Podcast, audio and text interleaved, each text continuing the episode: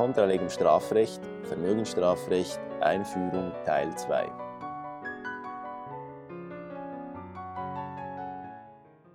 Für uns hier und jetzt gerade ist eben bedeutsam, dass wenn man dem folgt und sagt, es gibt so zwei Gruppen, also die sich strukturell unterscheiden von, von zwei Gruppen von Delikten, dann ist eine Schwierigkeit ähm, darin zu erkennen, dass das nicht zwingend den Artikelnummern nachläuft ähm, und dass teilweise, äh, also diese, diese Bestimmungen am vielleicht nicht unbedingt glücklichsten Ort sind und dass sie mhm. teilweise aber auch verschiedene Varianten zusammenmischen. Mhm.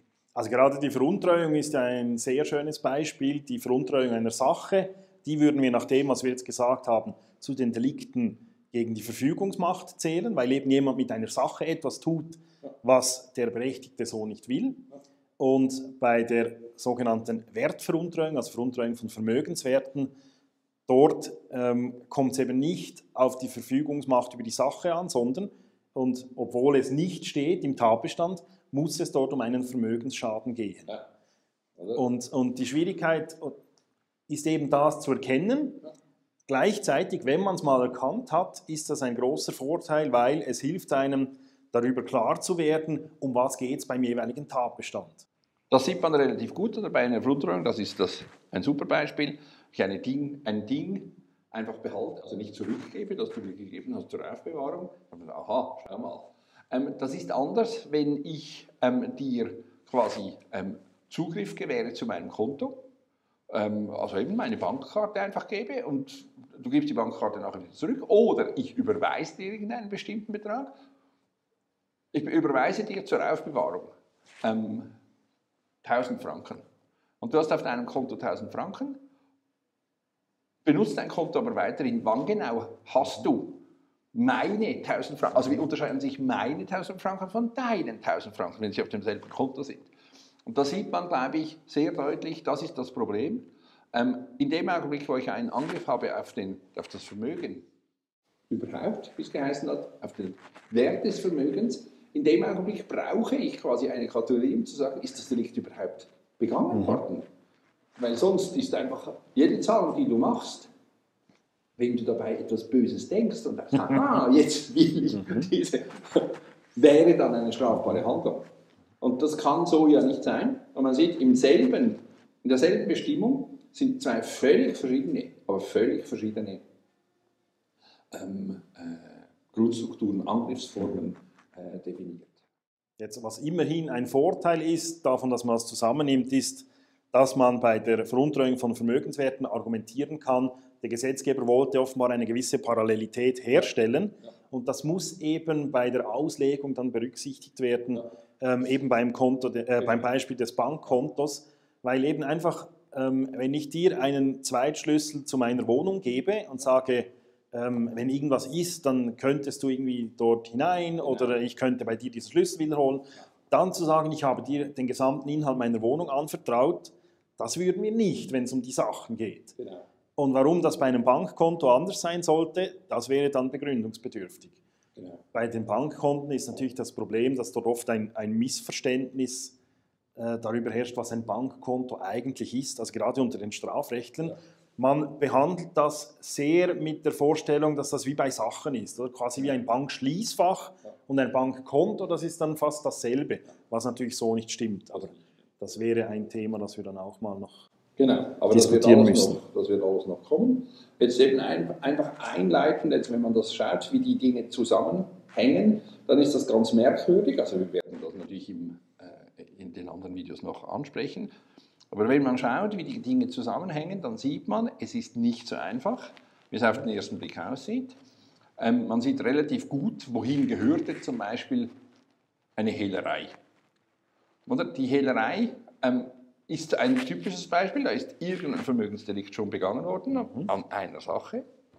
Jetzt habe ich eine Sache, die ich deliktisch erworben habe. Und da helfe ich bei der Verwertung zum Beispiel. Oder? Mhm. Ist das ein Angriff auf einen einzelnen Vermögensbestandteil? Geht es quasi um die Verfügungsmacht oder geht es um den Wert? Mhm. des gesamten Vermögens. Und ganz offensichtlich war man der Meinung, damals zum Beispiel nach der alten, ähm, äh, früheren Version des Vermögensstrafrechts in der Schweiz, es gehe eher um den Vermögenswert, weil das war weit hinten in der Nummerierung. Das ist nicht so einfach. Mhm. Man sieht sehr deutlich, es ist nicht so einfach.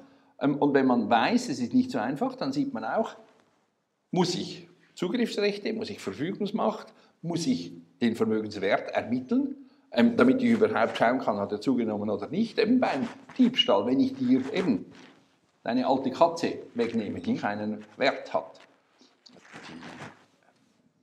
Zivilisten haben dann irgendwie Affektionswert ja. erfunden und was weiß ich, oder? Aber da muss ich Wert, also strafrechtlich muss ich über den Wert überhaupt nicht nachdenken. Wenn ich deine Katze wegnehme, ja. dann habe ich dir etwas weggenommen. Punkt. So einfach ist das. Genau. Und wenn wir jetzt, wenn wir ganz kurz noch bei der Hehlerei bleiben, oder das Schwierige ist, und muss es vielleicht anders sagen. Man könnte sich ja überlegen, ich schaue einfach mal ins Gesetz, wenn dort steht Schaden, dann geht es nur um den Wert und ja. nicht um die Sache. Ja. So einfach ist es aber nicht, wie wir eben bei der Veruntreuung gesehen haben. Man muss sich wirklich überlegen, was ist die Struktur dieses Tatbestands. Bei gewissen ist es relativ einfach, eben wenn steht Schaden, dann ja. muss es gegen, gegen, gegen den Vermögenswert gehen und die, die einzelne Sache ist dann nicht wirklich entscheidend. Also halt höchstens insofern ist der Entzug einer bestimmten Sache, beispielsweise durch eine Täuschung, bewirkt das überhaupt eine Schädigung, was dann zur Frage führt, hat diese Sache einen Wert. Ähm, aber für die Struktur des Tatbestands ist nicht entscheidend, welche, welches Tatobjekt konkret das betroffen ist. Genau, also das ist das Kernproblem, dass das Gesetz uns nicht hilft, dass man teilweise, und das ist nicht zusätzliches, also Erfinden zusätzlicher Merkmale, sondern das ist im Wesentlichen ähm, Identifikation des Problems. Ja. Ähm, das Problem ist, darin begründet, dass eben ganz viele Leute, die sich mit Vermögensstrafrecht auseinandersetzen, ähm, sich diese Gedanken nicht machen. Die sind aber ganz essentiell. Die sind natürlich ganz, ganz essentiell. Und es ist relativ gut bei diesen neuen Dingen, wenn ich, ähm, keine Ahnung, ähm, dein Handy ähm, nicht stehle, sondern es nur, weil es nicht mit Code gesichert ist, benutze. Mhm. Das, also das, ist einfach, das sind einfach schwierige Dinge. Ja. Das ist einfach schwierig. Und man sieht sehr gut auch, das ist schon die, das Kernproblem bei den Delikten gegen die Verfügungsmacht. Wenn ich eben dir die Bankkarte wegnehme und ich kenne den Code, ähm, dann benutze ich diese Karte und überweise mir selber irgendeinen Betrag und dann gebe ich die Karte zurück. Ist das ein Delikt gegen die Verfügungsmacht? Also es ist nicht einfach. Ja. Ähm, man kann nicht einfach, klar. Ähm, und das ist, worum es im Wesentlichen geht, hier jetzt für uns dass man sieht, es gibt diese drei Kategorien, also das Eigentum oder eben die Verfügungsmacht, das Vermögen ähm, und der Schaden. Auch diese beiden sind eben nicht identisch. Also ich kann mhm. nicht einfach sagen, aus dem Schadensbegriff ableiten, wir werden das noch sehen, genau, das was das Vermögen ist, sondern umgekehrt. Ich muss halt zuerst einmal sagen, was gehört zum Vermögen. Mhm. Dann muss ich sagen, was ist der Wert und ist dieser Wert betroffen. Also das ist so die Reihenfolge. Mhm. Also eben, was wir jetzt besprochen haben, das ist wie der erste gedankliche Schritt. Genau. Um ein bisschen Klarheit zu finden, geht es eben um, um Verfügungsmacht, geht es um Wert. Und dann innerhalb dieser Kategorien stellen sich dann noch ganz viele Fragen, genau. wo man aber eben vorher schon wissen muss, wo, bei welchem Spiel spielen wir überhaupt. Genau. genau. Weil wenn man es durcheinander bringt, dann ist es hoffnungslos verloren. Ja. Und eben das Beispiel, das du angesprochen hast, Vermögensbegriff und Schadensbegriff wird auch sehr oft vermischt oder gesagt, das ist ja eigentlich das Gleiche, einfach aus unterschiedlicher Perspektive. Ja, genau. ähm, Steht ja teilweise sogar in den Scheiden. Ja. Ein Vermögensschaden ist die Umkehr des Vermögens. Ja. Also man sagt, nein. Also man sich schon sprachlich fragt, was, was meint man damit genau? genau Aber das kann so nicht richtig sein. Genau. Und würden wahrscheinlich auch die Zivilisten so doch eher merkwürdig finden. Ja. Das im Übrigen vielleicht noch ähm, als, als, als Bemerkung es ist vielleicht nicht ganz überflüssig, wenn man im Rahmen ähm, der Diskussionen, der strafrechtlichen Diskussionen um Vermögensdelikte ähm, hin und wieder ins Zivilrecht schaut. Es kann also hilfreich sein, was die da machen, ähm, diese Burschen und Mädchen. Ähm, die machen sich ja Überlegungen.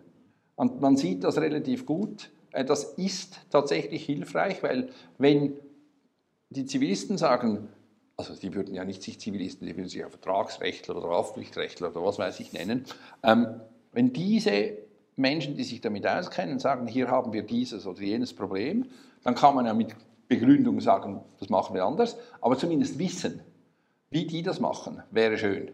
Wäre schön. Und wenn man es anders macht, müsste man noch auch erklären können, wieso. Genau. Und dann einfach zu sagen, ja, aber wir finden jetzt den schon noch strafwürdig, so wie der sich benommen hat, das ist dann vielleicht ein bisschen wenig Dogmatik. Genau. Oder? Weil es hilft eben, es würde helfen, wenn man sich etwas überlegt. Man sieht das bei den äh, Konkursdelikten relativ gut. Ähm, man sieht das wirklich relativ gut. Man sieht es auch bei diesen Dingen, wo die ähm, natürliche Person verknüpft wird mit einer Vertretung, einer Unternehmung oder was weiß ich. Dort sieht man sofort, um was geht es denn eigentlich? Wer hat welchen Anspruch und welcher Anspruch wird von wem verletzt? Das hilft tatsächlich, diese Dinge zu klären. Und das kann bei den übrigen Vermögensdelikten nicht wirklich anders sein. Ja. Ähm, da sieht man auch, wie selbstlos wir sind. Wir gehen da nicht von einem Primat des äh, Strafrechts aus. Wir Genau. haben da überhaupt keine Mühe. Ja. Die Güterzuordnung primär Ja. des Zivilrechts. Ja. Sekundär geben sich Ansprüche auch noch aus dem öffentlichen Recht, irgendwelche Rentenansprüche oder Genau. so. Aber Genau. das Strafrecht selber sagt uns nicht, was das Vermögen ist, was meins ist, was deins ist. Was ein Schaden ist, was das, Vermögenszuordnung wird einfach nicht geleistet. Genau. Das Strafrecht sagt nur, was passiert, wenn sich jemand eben nicht an diese Zuordnungen hält, die in Genau. anderen Rechtsgebieten definiert werden, und dann noch gewisse zusätzliche Merkmale dazukommen, typischerweise der Vorsatz. Also fahrlässige Vermögensdelikte, das ist einfach eigentlich nicht ein Thema. Ja. Wobei, wir Deshalb werden eigentlich, nicht, genau, nicht eigentlich, wir werden noch sehen bei der ungetreuen Geschäftsbesorgung, was das bedeutet. genau, oder bei der Aber Misswirtschaft wird Genau. zum Teil auch vorgebracht, äh, das können ja auch grob fahrlässig begangen werden. fälschlicherweise vorgebracht. Wir wollen das gleich jetzt schon sagen, fälschlicherweise vorgebracht. Ähnlich wie, wir reden natürlich nicht von einer dienenden Funktion, ähm, das hat, ich weiß nicht mehr, wer das, ähm, äh, kommt mir dann wieder in den Sinn. Ähm, wir reden, wenn wir davon reden, dass wir nicht ein Primat des Strafrechts beanspruchen, nicht davon, dass, die, die, dass es dienende Funktion habe. Also das Strafrecht hat dem Zivilrecht nicht gegenüber eine dienende Funktion. Ähm, es ist nicht die Frage, was, man, was das Strafrecht leisten kann zur Durchsetzung zivil, zivilrechtlicher Ansprüche. Das sind einfach die falschen Fragen. Ja. Also das ist ja auch eine, eine merkwürdige Argumentation, die man manchmal liest, wo jemand sagt, ja, wenn das nicht strafbar ist, dann ist man ja nicht geschützt. Genau. Dabei müsste man sagen, okay, es gibt einmal das Zivilrecht mit seinem äh, Prozessrecht, das Genau. ist mal der Grundsatz, um eben diese Verstöße gegen die Zivilrechtsordnung und so weiter Ja. zu, zu beheben, wenn man so will. Und dann gibt es noch wie eine zusätzliche Komponente, wo wir als Gesellschaft finden, dass die jetzt das untereinander nach Dispositionsmaxime und in einem Zivilverfahren wieder regeln, das reicht uns einfach nicht. Das betrifft uns und unsere Vorstellungen dermaßen äh, stark, dass wir hier eben noch eine zusätzliche Reaktion mittels des Strafrechts haben wollen. Ja, völlig einverstanden. Ähm, das ist so eine, eine wirklich eine, eine Fehlvorstellung vom Strafrecht, aber vom Recht überhaupt, dass alles, was nicht mit Strafe bedroht ist, im Prinzip erlaubt sei.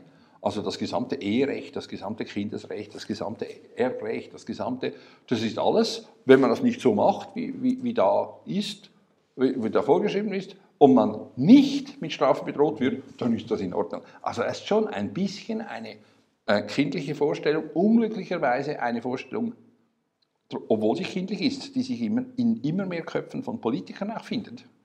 Also das, äh, aber das ist ein and- anderes Thema. Äh, über die Durchsetzung ähm, und Durchsetzbarkeit ähm, müssten wir in einem separaten ähm, Video reden.